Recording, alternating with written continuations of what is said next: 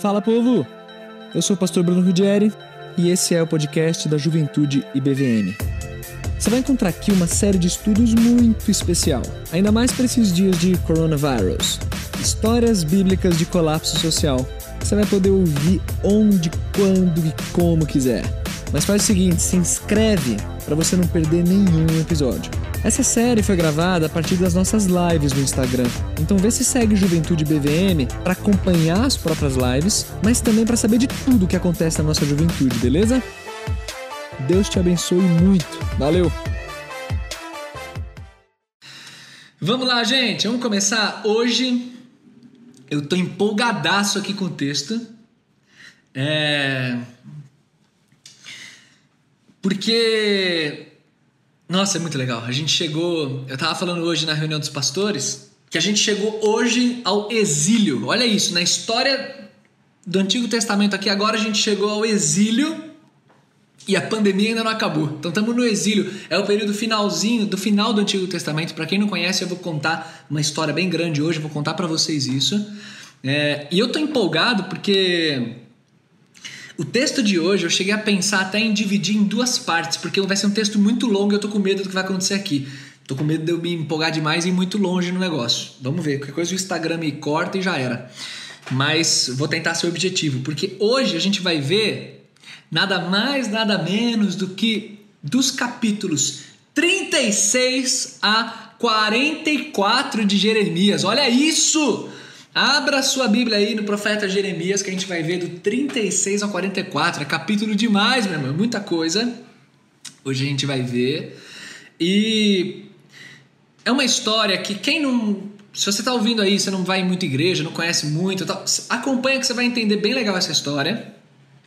E você que é macaco velho de igreja, você conhece alguma coisa, mas eu tenho certeza que um monte de detalhe dessa história você não conhece, ou se conhece, não se lembra. Então é, é, acompanha bem. Se você tiver sua Bíblia, eu até aconselho você a abrir para ficar mais fácil de você acompanhar, porque é muita coisa que a gente vai ver hoje, tá? Livro do profeta Jeremias, no capítulo 36. Por que, que eu escolhi essa passagem?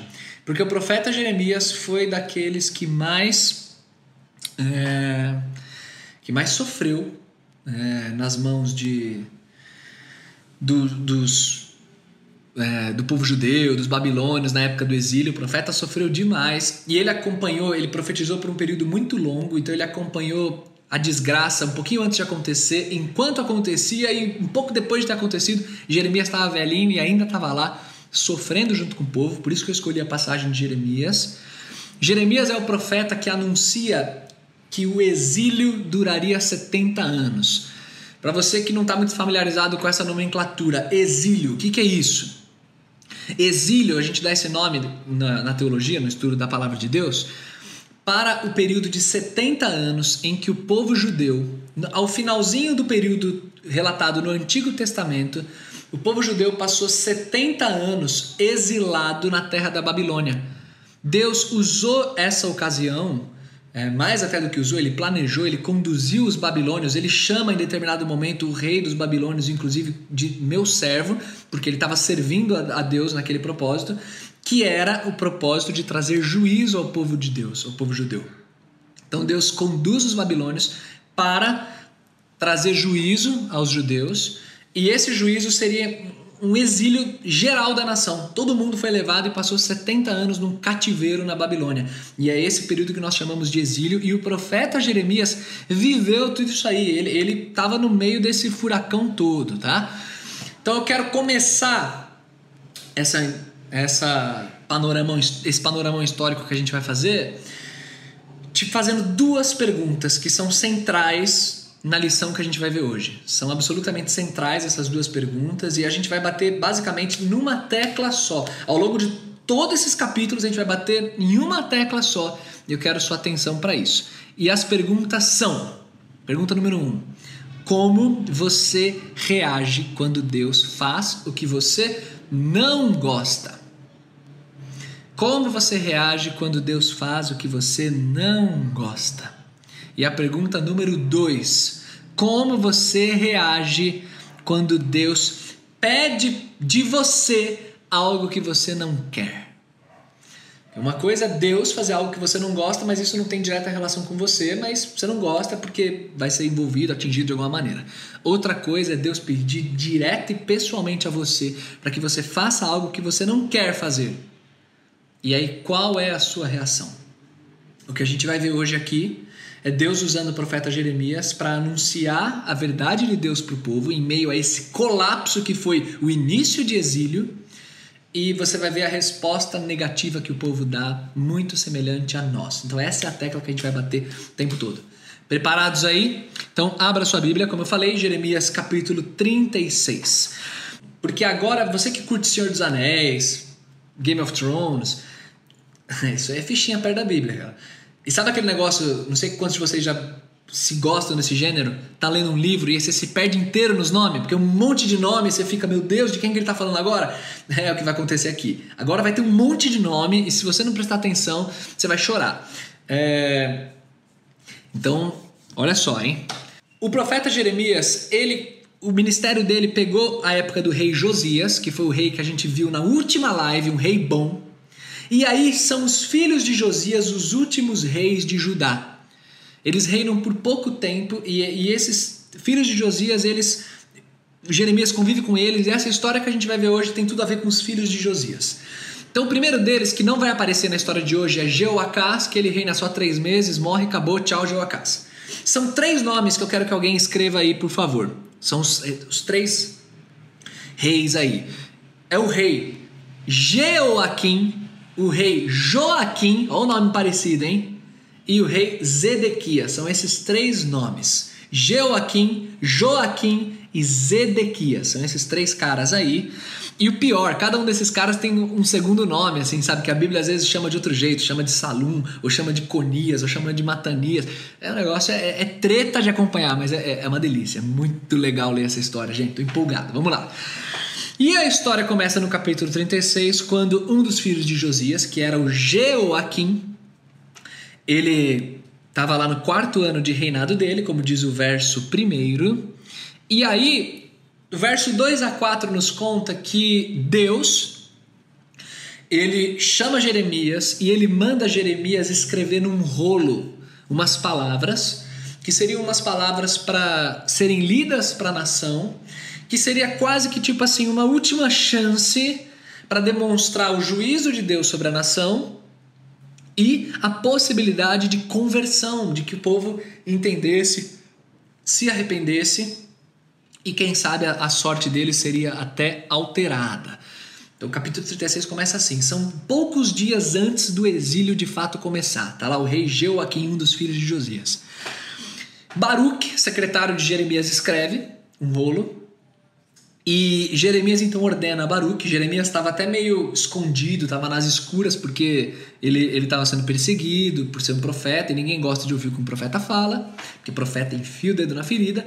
E aí Baruch pega o rolo, lê para um monte de autoridade lá de, de Israel, até que no verso 16, aqui do capítulo 36, o, o a galera fala assim, gente, o rei precisa saber disso aí que, que Baruch está lendo para nós, dessas palavras de Jeremias, o rei precisa saber. E aí então é marcado um encontro entre Baruque e o rei.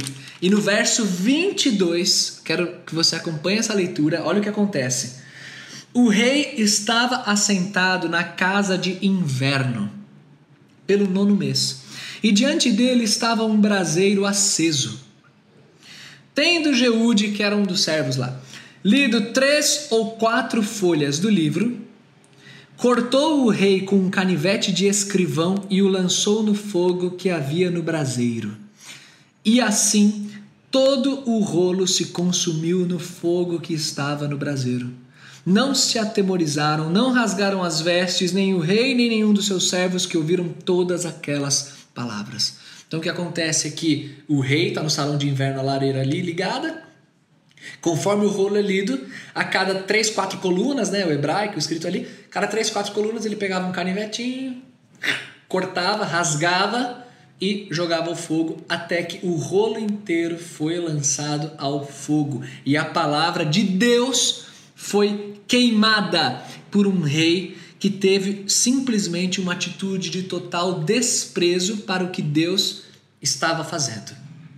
Eu escolhi esse episódio para dar o título da live, porque ele talvez seja o mais pitoresco, assim, né? Você consegue imaginar a cena, se sabe entrar naquele salão de inverno, ver o rei cortando e jogando ao fogo a palavra de Deus. E isso é muito simbólico, é, é, é quase uma alegoria do que nós fazemos quando nós decidimos deliberadamente desprezar o que Deus revelou na palavra dele e seguir os nossos caminhos. É, é que a gente está confinado, senão eu, eu, teria arranjado uma Bíblia velha, alguma coisa que eu tinha, eu não queria chocar ninguém, eu não vou fazer isso, que essa Bíblia é meu xodó. Mas, cara, dá, imagina, dá uma vontade, sabe? Tem texto da Bíblia que você lê, você fala, ó oh, Senhor, como fala meu coração, Deus é um Deus maravilhoso, olha esse salmo que lindo, como Deus cuida do seu povo, ai, obrigado, deixou até meu coração quentinho nessa pandemia. Aí vira, ah, aquele que olhar com intenção impura para uma mulher, tá lá, ah, não, não, para, para, também não dá. Não, aquele, a ira, não sei o que, pá, lascívia, luxúria, você vai lendo, ah, aí você pega, na prática, ó, rasga, que vontade. A palavra de Deus é muito além do que essa impressão apenas, né? Mas seria visualmente muito legal fazer isso, ia ser divertidíssimo fazer isso. Mostrar para vocês. Porque basicamente é o que a gente faz na nossa vida quando a gente sabe o que Deus quer de nós e deliberadamente a gente fala assim: não, Deus, isso eu não vou fazer, não. Não, é, esse perdão que o Senhor manda dar, não vou dar. Eu vou continuar nisso aqui porque essa pessoa não merece, aquilo lá, aquilo outro. Ah, esse outro, não, não vou fazer. Essa outra questão, não, não vou me submeter. Existem áreas da nossa vida que a gente tem um coração tão duro tão deliberadamente caído que a gente faz isso. A gente pega a palavra e simplesmente rasga. E eu quero te desafiar a se perguntar quais áreas da sua vida, que pecados aí na sua vida que o que você está fazendo é basicamente isso. Você está fazendo uma leitura seletiva da palavra. Aquelas que você não curte, você rasga e lança ao fogo a palavra de Deus. Que é isso que aconteceu nesse pré-exílio, é isso que aconteceu com o rei Joaquim, uma imagem de alguém queimando as palavras que ele não gostaria de ouvir. Para você pode parecer um tanto absurdo isso, talvez você diga, jamais eu rasgaria a Bíblia assim. Mas, querido, você rasga sim a Bíblia quando você continua no pecado de maneira deliberada. Você queima sim o rolo da palavra de Deus quando você sabe o que é certo e não faz o que é certo porque aquele certo não te agrada. Aquilo que Deus está pedindo não é o que você é, quer fazer. Então, a, a, é de se olhar com, com, com bastante atenção isso aqui que eu tô, que eu tô te falando. A história continua e a partir do, do capítulo 37, o que você tem é agora Jeremias tratando com outro rei, que é o rei Zedequias. É um outro filho de Josias. O Joaquim, que é o do capítulo 36, é, ele morre, o filho dele assume, que é o Joaquim. Joaquim, filho de Joaquim, fica só três meses no poder, é levado para Babilônia e o rei babilônico coloca Zedequias no lugar dele, que era um tio de Joaquim, irmão de Joaquim, ó quantos nomes, né? Era um dos filhos de Josias também, o Zedequias. E no capítulo 37, o que acontece é que Zedequias está às vésperas da invasão final da Babilônia e ele está num diálogo ali com, com Jeremias. E no versículo 5 acontece algo que frustra bastante o povo, mas é para o povo aprender. Os judeus eles tinham muita expectativa de que quem os protegeria da invasão da Babilônia seriam os egípcios. E por que, que os judeus tinham tanta confiança nos egípcios? Sei lá eu porque isso é, aconteceu diversas vezes ao longo do Antigo Testamento, como o Egito representava uma falsa segurança. Né?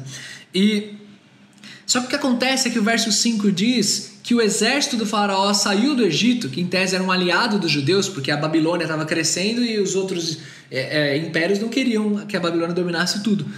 O exército do faraó sai do Egito, mas aí depois volta com o rabo entre as pernas. O verso 5 diz isso. Quando sabem que os babilônios estão ali sitiando Jerusalém, eles voltam. E Zedequias não teve a ajuda que ele gostaria de ter tido. E aí Jeremias vai falando para Zedequias, cara, não confia no Egito, o que você precisa fazer nesse momento, é, Zedequias, é você se entregar. Se você ler a partir do verso 13 do capítulo 37, você vai ver que Jeremias chega ao povo e diz o seguinte: qual era a mensagem que Jeremias ficou repetindo o tempo todo? Gente, isso que está acontecendo é Deus que está por trás. Deus está usando a Babilônia para punir o povo, para disciplinar o povo por causa dos seus muitos pecados. Então, rendam-se à Babilônia e tudo vai ficar bem. Parem de tentar fugir dessa situação. Quando Jeremias diz isso, o que, que o povo fala do profeta? O povo põe o dedo na cara dele, aí a partir do verso 13, 14 você vai ver, do capítulo 37. O povo põe o dedo no rosto de Jeremias e diz basicamente assim: Você é um traidor, você agora está jogando no time dos babilônios. Por isso que você fica falando que a gente tem que se render à Babilônia, porque você é um traidor. E tipo, não, não, não sou um traidor, eu só estou dizendo o que Deus me disse, o que é verdade. Vocês têm que aceitar que, apesar de vocês não gostarem do que Deus está fazendo, isso que está acontecendo vem das mãos de Deus, então sejam mansos e submissos. Agora, o que, que você acha que acontece na, nessa história?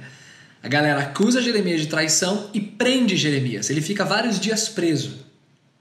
No verso 17, a partir do, do, do verso 17, o rei Zedequias vai soltar Jeremias.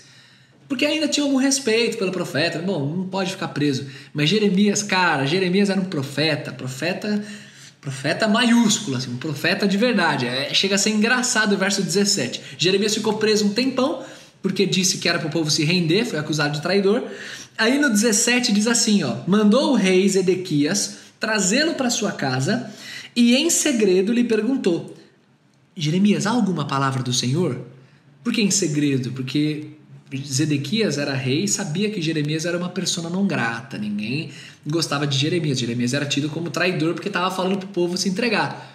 Mas o rei queria falar com Jeremias, então ele fala em segredo. Ele está ajudando Jeremias, está soltando Jeremias da prisão, perguntando: tem alguma palavra do Senhor aí para mim? Aí eu acho muito legal isso. Respondeu Jeremias: Ah, sim, tem. Aí ele: Qual é? Aí ele fala: Você será entregue nas mãos do rei da Babilônia. Jeremias, tipo, não tem tempo ruim com ele, entendeu? É, não alivia nem nada. Tem alguma palavra? Tem sim. Você vai morrer nas mãos do, dos babilônios. Você vai ser. É, morrer não, você vai ser preso pelo, pelos, nas mãos dos babilônios. É assim que Jeremias responde ao rei. E aí, o que, que acontece? Né? Zedequias até o soltou. Quando chega no capítulo 38, a galera do povo, vários nomes aí que você vê no versículo 1 galera ficou indignada porque Jeremias está insistindo em dizer: vocês têm que se entregar. Aí a galera chega pro rei e fala: Rei, esse profeta está causando aqui, porque ele está tirando o ânimo das tropas, porque a gente quer lutar contra os babilônios e ele está mandando todo mundo se entregar. Esse cara é um traidor. Aí o que, o rei Zedequias faz? Lava as mãozinhas e diz: Bom, façam com Jeremias, com Jeremias o que vocês quiserem. E aí nesse momento eles pegam Jeremias, olha só, lançam Jeremias, que já tinha uma certa idade, lançam Jeremias numa cisterna, num poço, sem água, sem comida, sem nada. Jeremias afunda na lama e eles simplesmente deixam Jeremias lá no poço para morrer, morrer com o tempo, lá morrer de fome. Tipo, absurdamente cruel, o cara cheio de lama num poço e lá deixado para morrer. Por quê? Porque tá tocando na ferida de quem não quer ser tocado, de quem fala, não, deixa eu tentar por mim mesmo resolver essa situação. E a ironia do capítulo 38 é que um estrangeiro, um etíope, com o nome de Ebed-Melech, belo nome, Ebed-Melech, é um estrangeiro que olha com amor para Jeremias. O povo de Deus que deveria estar tá acolhendo Jeremias joga o cara no poço. Mas um estrangeiro, que em tese não tem nada a ver com a história, ele olha com amor para Jeremias, ele intercede em favor de Jeremias, e o texto, eu acho muito bonita essa, essa, essa parte do texto, porque o texto faz questão de dizer que esse etíope ele pegou cordas para tirar Jeremias do poço e ele separou roupas pedindo para inclusive, olha o nível de detalhe, pedindo, o texto conta, pedindo para Jeremias colocar as roupas embaixo do sovaco para que quando ele fosse alçado pelas cordas, ele não fosse cortado pelas cordas. O texto faz questão de dar essa riqueza de detalhes para mostrar, olha o nível em que um estrangeiro cuida de Jeremias e olha o que o povo de Deus está fazendo com o profeta que está dizendo coisas que o povo não quer ouvir. Quando Jeremias é solto, Zedequias, o rei, volta a ter uma conversa com Jeremias. Vamos conversar outra vez, Jeremias. Fala aí para mim, o que, que Deus tem para mim? Aí Jeremias fala o quê? Renda-se e você vai ficar bem. isso que está acontecendo vem da parte de Deus. Aceitem! Aceitem de coração submisso. Não tentem lutar contra. Rendam-se. E vocês vão ficar bem. E aí Zedequias faz o quê?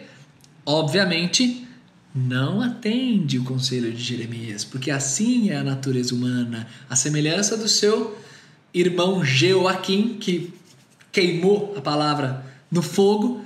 Zedequias não aceita essa palavra e ele tenta por si próprio resolver a situação. E o que acontece é que o capítulo 39 nos conta que a Babilônia, cansada dessa rebelião, invadiu Jerusalém à força arrasou a cidade, coisa que não teria acontecido se Zedequias tivesse de bom grado se rendido. Porque, gente, o que a Babilônia queria era só exercer a sua, o seu governo soberano, deixar o povo lá, pagando imposto, mas pode ficar aí. O que acontece é que Zedequias se rebelou com o objetivo de se livrar da Babilônia, não aceitando o que Jeremias estava falando. E aí a Babilônia então respondeu com força. Arrasou a cidade, e o texto conta para nós no capítulo 39 ao melhor estilo Game of Thrones, que o que acontece com Zedequias, versos 6 e 7, ele, a última cena que ele é permitido testemunhar é a morte dos seus filhos, e assim que seus filhos todos morrem, o rei da Babilônia manda vazar os olhos de Zedequias, e, e Zedequias fica cego, preso em cadeias e levado para Babilônia. Capítulo 39 conta tipo assim: esse foi é, o fim de Zedequias. E nesse mesmo capítulo 39, o que é legal é que no finalzinho do capítulo a gente vê que Deus cuidou do etíope, do estrangeiro que ajudou Jeremias. Deus usou Jeremias para dizer para aquele etíope que, que ele ficaria protegido, que Deus cuidaria dele, porque aquele homem teve compaixão, aquele homem teve um coração submisso a Deus e olhou com atenção para o profeta como o povo deveria ter feito. Então, até esse momento, para ninguém se perder na história, no capítulo 36, que a gente viu sobre Joaquim, a gente vê um desprezo para com a palavra. Quando Deus faz o que a gente não gosta, a gente despreza e queima. Agora, com Zedequias, não teve uma atitude tão pitoresca assim, mas teve uma atitude de tentar pelas próprias forças resolver, guerrear e não dar ouvidos. E o que aconteceu é que o cativeiro vem com força e todo o povo é levado. A partir do capítulo 40, estamos indo bem aqui. A partir do capítulo 40, agora a gente vai ver Jeremias com o populacho, o restante da galera que foi permitida continuar na terra. Capítulo 40 do livro de Jeremias agora vai contar do relacionamento do profeta com a galera que ficou. Então o rei Zedequias e boa parte do povo foi levado para a Babilônia. E quem ficou? O que aconteceu com eles? A Babilônia nomeou um governador, dentre os próprios judeus mesmo, Gedalias. Gedalias, inclusive, era um descendente de Safã, aquele Safã que na live anterior do rei Josias foi o que conversou lá com o sumo sacerdote que encontrou o livro da lei. Muitas informações, hein? Vamos lá. Gedalias foi nomeado como governador. Capítulo 40 todo conta Gedalias ali, Jeremias foi permitido ficar com Gedalias. Os babilônios deixaram o profeta lá. Os babilônios o tempo inteiro cuidaram bem de Jeremias e deram a Jeremias sempre opções de ser bem cuidado, de ficar ou de ir embora para Babilônia. Eles foram muito misericordiosos. E Jeremias, que era um profeta maiúsculo, como eu disse antes, ficou com o povo, decidiu ficar com o povo. Não, vou ficar com o povo até o final aqui, vou, vou quero ser bênção na vida desse povo aqui. E aí, é, o capítulo 40 nos conta que Gedalias era o novo governador da galera que restou ali na terra. E no finalzinho do capítulo 40, ele é avisado de uma conspiração que um tal de Ismael estava fazendo contra ele. Ó, você vai ser morto porque é Ismael que vai querer se tornar o governador no seu lugar. A história fica muito legal aqui. Ele é avisado disso, não dá ouvidos, ele não acredita. E aí no capítulo 41, no comecinho do capítulo, ele é assassinado, no versículo 2. Divertido demais a história. Ele é, ele é assassinado por, por Ismael e a galera dele. Quem ele achou que não ia fazer nada contra ele, por bobagem, ele achou isso, deveria ter visto. Mas ele é assassinado. E aí Ismael, ele toma o poder, ele mata uma galera, ele quer ser o governador ali. Tipo Walking Dead o negócio, né? Só sobrou zumbi, tudo terra arrasada e os caras brigando entre eles ali. Ismael agora é que assume o poder. E esse Ismael, ele tava levando a galera embora até que o outro personagem que é importante para essa história, eu tô falando que o negócio é cheio de nomes, um camarada chamado Joanã, olha aí, hein? Grande Joanã, filho de Careá. Os nomes são muito bons. Né? Joanã, ele não gosta disso que acontece e depois você lê com detalhes, mas ele consegue libertar o, a galera do, do Ismael. Consegue libertar, Ismael foge, vai embora como fugitivo e agora Joanã se torna o governador ali. Por que, que eu estou contando isso para vocês? Porque vocês vão ver novamente o ciclo se repetindo. Só que aqui, aqui com Joanã, a história fica muito mais legal porque tem um, um tempero um tempero que mostra exatamente como é a natureza humana. É... No verso 17 do capítulo 41, o texto nos conta que Joanã, tão logo assumiu o governo, o que, que ele quis fazer? Adivinha, o que, que ele quis fazer? Ele quis ir para onde? O lugar seguro, o lugar que o povo confiava. Egito. Eles quiseram ir para o Egito. Por quê, gente? Por quê? Por que, que a gente é assim? De novo, não entendendo que esquece Egito. No caminho para o Egito, eles param e eles consultam o profeta Jeremias. Essa parte eu preciso ler, eu preciso que você preste atenção, porque se liga no que o texto fala, capítulo 42 agora, versos 2 a 4. Olha só. Vocês estão conseguindo acompanhar, gente? Espero que sim, viu? Vocês estão aí ainda, né? Então vamos lá. 42, 2 a 4. Disseram a Jeremias, ó a galera do, do Joanã, hein? O profeta. Apresentamos a ti a nossa humilde súplica, a fim de que você peça ao Senhor, o teu Deus, por nós e por esse resto de povo.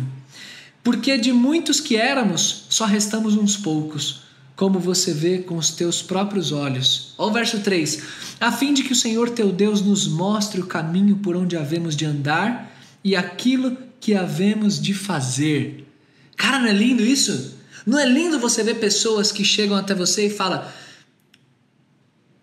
Pastor, eu queria te fazer um pedido com muita humildade, pastor. Eu eu quero acertar com Deus, sabe? Eu quero Será que você pode me orientar na palavra de Deus?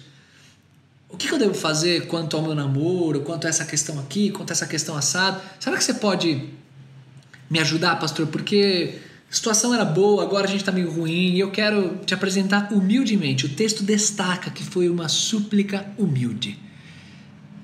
Nossa. Jeremias, ele diz para o povo: vou, vou, vou orar a Deus e vou falar com vocês. Ele ora por dez dias depois ele reúne a galera do tal do Joanã. E é aí, no a partir do verso 7 até o final do capítulo 42, que você tem a resposta. Qual é a resposta de Jeremias? Algo totalmente novo, hein? Inédito! Gente, fiquem aqui.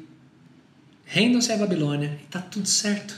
Porque Deus está no controle de tudo não vão para o Egito. Ir para o Egito é fria. O Egito parece ser uma coisa boa aos seus olhos, mas não é. Não confiem no Egito, igual seus antepassados fizeram. Esqueçam o Egito. Fiquem aqui e, e recebam isso como condução dos céus sobre a tua vida. É isso que Jeremias fala. De novo, a mesma coisa. E aí o capítulo 43 diz para nós, ó, já estamos chegando no final, hein? capítulo 43, versos 2 a 4. Olha o que a galera da súplica humilde responde para Jeremias. Olha só. É mentira isso que você diz. O Senhor nosso Deus não te enviou a dizer para não entrar no Egito para morar.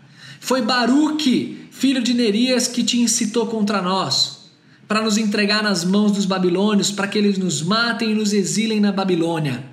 Verso 4: Não obedeceu, pois, Joanã, filho de Careá, e nenhum de todos os capitães dos exércitos, nem o povo todo, a voz do Senhor para ficarem na terra de Judá. Sabe o que acontece? De novo, a história se repetindo. Tão logo eles foram confrontados com algo que eles não gostariam de ser, tão logo eles ouviram algo que ia de encontro ao que eles queriam, eles se rebelam e dizem para Jeremias que você não é profeta coisa nenhuma, você está mentindo. Ah, profeta, eu tenho também meus profetas aqui. Foi Baruque, que era auxiliar de Jeremias, foi Baruque que te que te incitou a fazer isso aí contra nós. Você está viajando, não sei o que, não, isso aí tá errado. A gente tem que lutar pelas nossas vidas, não dá para ser entregue na mão dos babilônios não. Quem disse que ele não vai matar a gente? Ele vai matar sim. Vamos embora pro Egito. E o povo confia no Egito e vai embora. E levam quem com eles? Coitado do profeta Jeremias. Eles levam Jeremias, inclusive, também é, à força aí para o Egito. E aí, essa sessão final, se não fosse tragédia suficiente, essa sessão final que a gente está vendo termina com a tragédia ainda mais dramática. Jeremias agora está com o povo onde? No Egito. Capítulos é, 43 aí e 44 já. Jeremias está com o povo no Egito. A galera não quis obedecer. Jeremias então teste uma profecia gigantesca dizendo que a mesma coisa. Só que agora acrescentando que a Babilônia vai chegar até aqui ao Egito e vai arrasar todo mundo aqui no Egito também. Ninguém vai escapar. Parem de confiar no Egito, o faraó vai cair nas mãos dos babilônios. Gente, Jeremias falou isso no Egito já com o povo. E aí, os judeus que estavam no Egito, uns que já tinham fugido, e junto com os recém-chegados também, aquela galera toda que estava no Egito, eles ouvem a profecia de Jeremias e sabe o que, que eles respondem? E essa é a parte final aqui da, da, da nossa história. Versos 15 até o 19 do capítulo 44. Eu não vou ler todos, mas eu vou te dizer o que, que eles respondem. Eles falam o seguinte, verso 16: Quanto à palavra falando para Jeremias: quanta palavra que você nos anunciou em nome do Senhor, nós não te obedeceremos.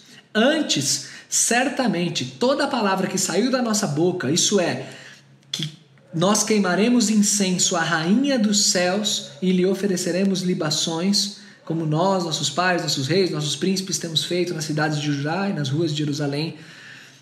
Eles falam o seguinte: antes a gente vai continuar queimando incenso para a rainha dos céus. Rainha dos céus era uma deusa assírio-babilônica, a deusa Star, para quem eles sacrificavam e tal. Judeus! Dizendo assim: não, tudo que está falando que o Egito vai ser destruído não vai ser nada disso, não. A gente vai continuar queimando incenso para a rainha dos céus, a gente não vai te obedecer. E a história termina essa parte narrativa com o povo no Egito recebendo uma profecia de juízo e é óbvio que a, a palavra que Deus disse por meio de Jeremias se cumpriu e o povo todo foi arrasado lá no Egito. Para a gente chegar no fim, qual é a única tecla que eu estou batendo? Qual é a minha atitude? Qual é a minha reação quando Deus faz algo que eu não gosto? Qual é a minha reação quando Deus pede de mim algo que eu não quero fazer? A gente vê que faz parte da natureza humana resistir contra Deus como num braço de ferro. O rei Jeoaquim, no capítulo 36, queimou a palavra, desprezou. O rei Zedequias, do 37 ao 39, tentou, por suas artimanhas políticas, por suas próprias forças, resistir à Babilônia e também sofreu condenação. E agora, a partir do 40 ao 44, a galera que ficou, o restante do povo que ficou e a quem Jeremias ministrou, o que, que eles fizeram? Eles decidiram confiar no Egito, ao invés de mansamente curvar a cabeça e se submeter ao Senhor. E nós somos assim também. Agimos tantas vezes com desprezo, deliberado à palavra, como gente de jovem, que eu já. Cara, eu já, eu já, eu já tive de lidar com um jovem que me disse o seguinte, com todas as letras: Pastor, por favor, próxima assembleia que tiver, me desliga da igreja porque falou isso, eu não estou colocando palavra na, na, na, boca do jovem, não. Eu sei que o que eu estou fazendo não está certo, mas eu não quero parar. Então me desliga que é melhor. Isso é desprezar, isso é queimar a palavra. Eu sei que tal coisa é o certo, mas eu não faço. Isso é queimar, é pegar a palavra e, jogar na lareira. É agir com desprezo, como fez Joaquim. Às vezes a gente reage como Zedequias, tentando por nós mesmos resolver e batendo cabeça, cara. Por quê? Por que, que você acha que você é mais inteligente do que a palavra de Deus? Livro milenar, escrito por servos de Deus, conduzidos pelo próprio Deus, é a palavra de Deus. Por que, que você acha que você mais sabe o que tantos crentes maduros que caminham ao seu redor e que te dizem, cara, não vai por esse caminho que é roubada, você vai quebrar a cabeça, faz isso, obedece ao Senhor que é o melhor que você faz. Mas continua caindo em erros infantis, continua quebrando a cabeça, continua deixando o coração é, ficar todo perturbado aí por dentro e não se submeter aos céus. Por quê? Ou por que, que a gente é semelhante à galera que restou lá na terra, do 40 ao 44, que insiste em eleger alguma potência humana para a gente confiar nela. Aqui traduzido como Egito, né? É uma história literal, verdadeira, mas eu estou aqui fazendo essa aplicação, né? Qual que é o Egito no qual a gente confia, sabe? É, não, porque eu, eu, confio que tá tudo em crise no país, mas o meu emprego, eu ainda tô com o meu emprego, então eu tô descansado. Cara, você não tem que estar tá descansado porque você ainda tem seu emprego. Porque mesmo que você perdeu o seu emprego, o seu provedor sempre foi Deus, tendo emprego ou não tendo. Então não confie no Egito do teu chefe, da tua profissão. Eu estou descansado porque eu perdi o emprego, mas eu tenho uma poupança, uma reserva boa que eu ainda consigo viver por um ano aí tranquilo. Até achar alguma outra coisa para fazer. Não é isso que tem que te deixar descansado. Isso é confiar no Egito. Ah, eu estou vendo a pandemia comendo solto aí, mas eu estou descansado porque eu ainda não peguei. Então tô, tô tranquilo porque estou conseguindo me proteger. Não é isso que tem que te deixar descansado. Ou então, estou descansado porque eu já peguei, agora não pego de novo. Não! Não é nada que venha do homem, nenhuma liderança, não, porque agora o novo ministro da Saúde vai ser bom, porque a economia agora, porque com Paulo Guedes, porque com não sei o quê. Nada disso é o que tem que deixar o seu coração tranquilo. O que tem que deixar o seu coração tranquilo é o Senhor e não o Egito. Jeremias falou, falou, falou Falou para Joaquim, foi desprezado, para Zedequias foi desprezado, para a galera toda do 4044 foi desprezado, e foi desprezado, desprezado, desprezado. E a gente faz isso também. Não seja assim, não seja assim. Eu às vezes penso que eu sou pastor ainda por teimosia, cara, porque a Bíblia já deixou muito claro para mim o que é a natureza humana. E acreditar que as pessoas vão ter sensibilidade de ouvir quero ser muito honesto com vocês, eu não acredito não. De verdade. Tem gente que tá me ouvindo aí que quando tá com o coração fechado, é, não é essa palavra que vai mudar, não é argumento, isso e aquilo. Já cansei de conversar com vários jovens, várias pessoas que você explica, abre a palavra, fala, vai, mas não adianta, cara. Não adianta. Não, eu tô certo. Não, eu, eu sei das coisas. Não, porque você isso, é mentira que Deus falou. Igual essa palhaçada aqui que a galera falou para Jeremias. Mas, gente, Deus é Deus. Em meio a tudo isso, ainda existe o etíope que tem um coração sensível, como a gente viu, ainda existe o profeta Jeremias, ainda existe tantos outros que têm um coração sensível e que buscam a palavra de Deus. E a pergunta que eu queria te fazer é: qual é a qualidade do teu coração nesse momento quando você ouve essa palavra? Você é sensível à voz de Deus e disposto a fazer o que Deus te pede, mesmo que você não goste disso? Você é disposto a enxergar as bênçãos de Deus nessa pandemia, mesmo quando você não gosta do que Deus está fazendo? Porque Deus, Deus é que está por trás disso tudo. Mesmo a gente conhecendo pouco e não entendendo tudo que Deus faz, mas Deus é soberano sobre isso tudo. E o teu olhar, você está olhando exageradamente para o deserto e está olhando pouco para o maná? Muito para o deserto e pouco para o maná?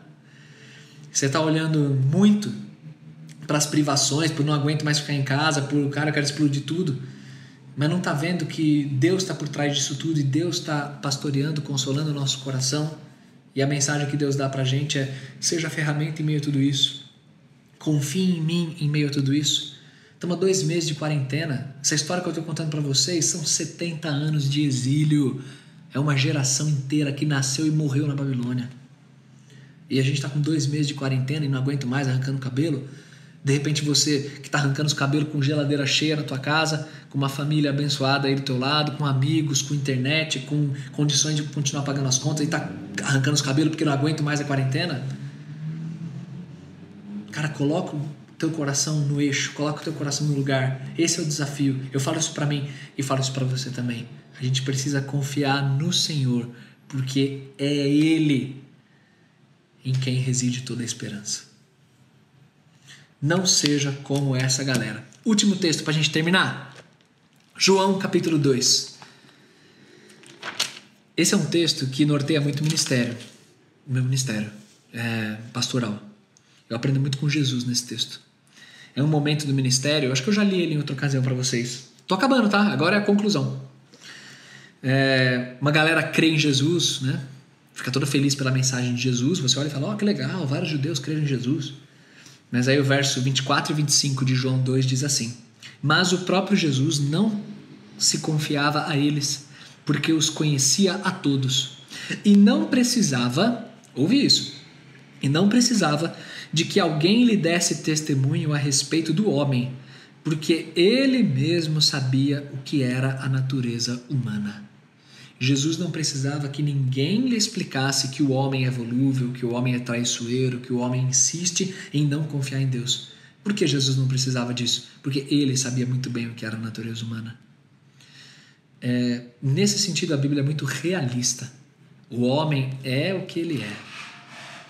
O homem é pecador, é sujo, é traiçoeiro, não confia em Cristo. E às vezes nós encontramos isso dentro de nós. É rebelde, não quer se arrepender, não quer consertar o que precisa ser consertado. Mas o apelo que eu te faço, terminando essa mensagem, é que você amoleça o seu coração na presença de Deus, que você ore pedindo quebrantamento, para que você não seja mais um Joaquim, Zedequias, Joanã ou tantos outros personagens que a gente viu hoje. Tenha um coração sensível e aceite o direcionamento do Senhor, goste você ou não. Obedeça, goste você ou não. Amém? Vamos orar. Pai querido, muita informação hoje, Senhor, muita informação. É difícil decorar tudo. Então, o primeiro pedido que eu te faço é que o Senhor desperte o coração dos irmãos para que tenham interesse em, em, de repente, nos próximos dias, ler esses capítulos e tirar tantos tesouros que existem neles. Te peço, Pai, que no final das contas, tudo isso que eu falei, como eu disse lá no início, era uma tecla só que a gente ia bater. E essa tecla, pai, é que eu não quero ter um coração endurecido, amargurado, murmurador, quando o Senhor faz o que eu não gosto ou quando o Senhor pede de mim o que eu não quero. Meu maior desejo é que o Senhor dê a mim um coração sensível, com toda a percepção espiritual, para te obedecer e para te amar mesmo se o Senhor pedir, como pediu naquela época, para se render a uma nação ímpia como os babilônios e para aceitar o cativeiro, a tua disciplina. Senhor, independente do que o Senhor pede de nós, eu creio que sempre é o melhor. Sempre é o melhor. E eu peço que o Senhor humilhe a nossa inteligência, humilhe nossa razão, nossos argumentos, quando a gente acha que conhece um caminho melhor do que o teu. Quebrante, Senhor, o meu coração. Eu te peço isso. Isso é espiritual, é o teu Espírito Santo que é capaz de fazer. Me dê toda a mansidão, toda a doçura, toda a paciência e sabedoria para continuar suportando esses dias difíceis. Por favor. Dê paz, dê alegria, dê tranquilidade, criatividade, produtividade para os teus servos aí espalhados no país e lidando com essa quarentena, com esse isolamento. Nos ajuda a ter o coração aquecido não por promessas falsas, não por nada que represente o Egito, mas aquecido pelo Senhor, pela tua palavra, pelas tuas verdades.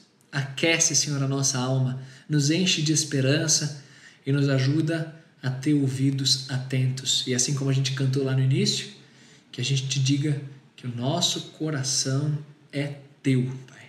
É isso que eu te peço. Muito obrigado por ser o nosso Deus, muito obrigado por outra live. Te agradeço muito, Senhor, me sinto muito feliz fica com a gente e já prepara a live de sexta também para que seja muito abençoada na tua presença. Em nome de Jesus nós oramos. Amém, Pai. Amém, meu povo. Bom demais. Valeu, povão. Deus abençoe. Fui.